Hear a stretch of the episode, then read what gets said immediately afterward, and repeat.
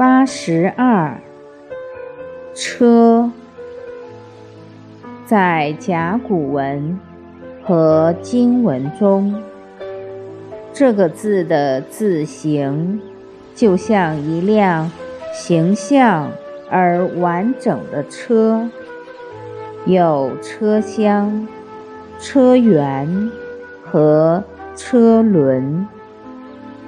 随着汉字的演化，车的字形逐渐简化为一个轮子的形状，但它的本意没变，即表示交通工具车。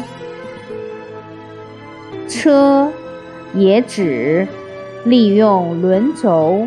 旋转的工具，如水车、纺车等。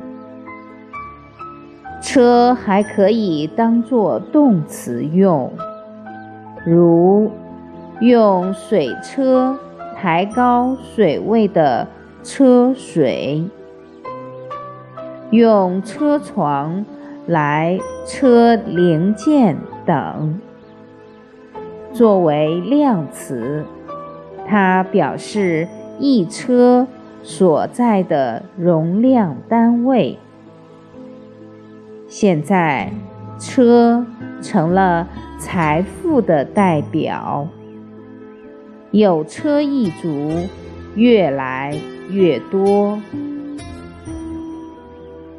从古至今，坐什么样的车子？就标志着你属于哪个阶层的人。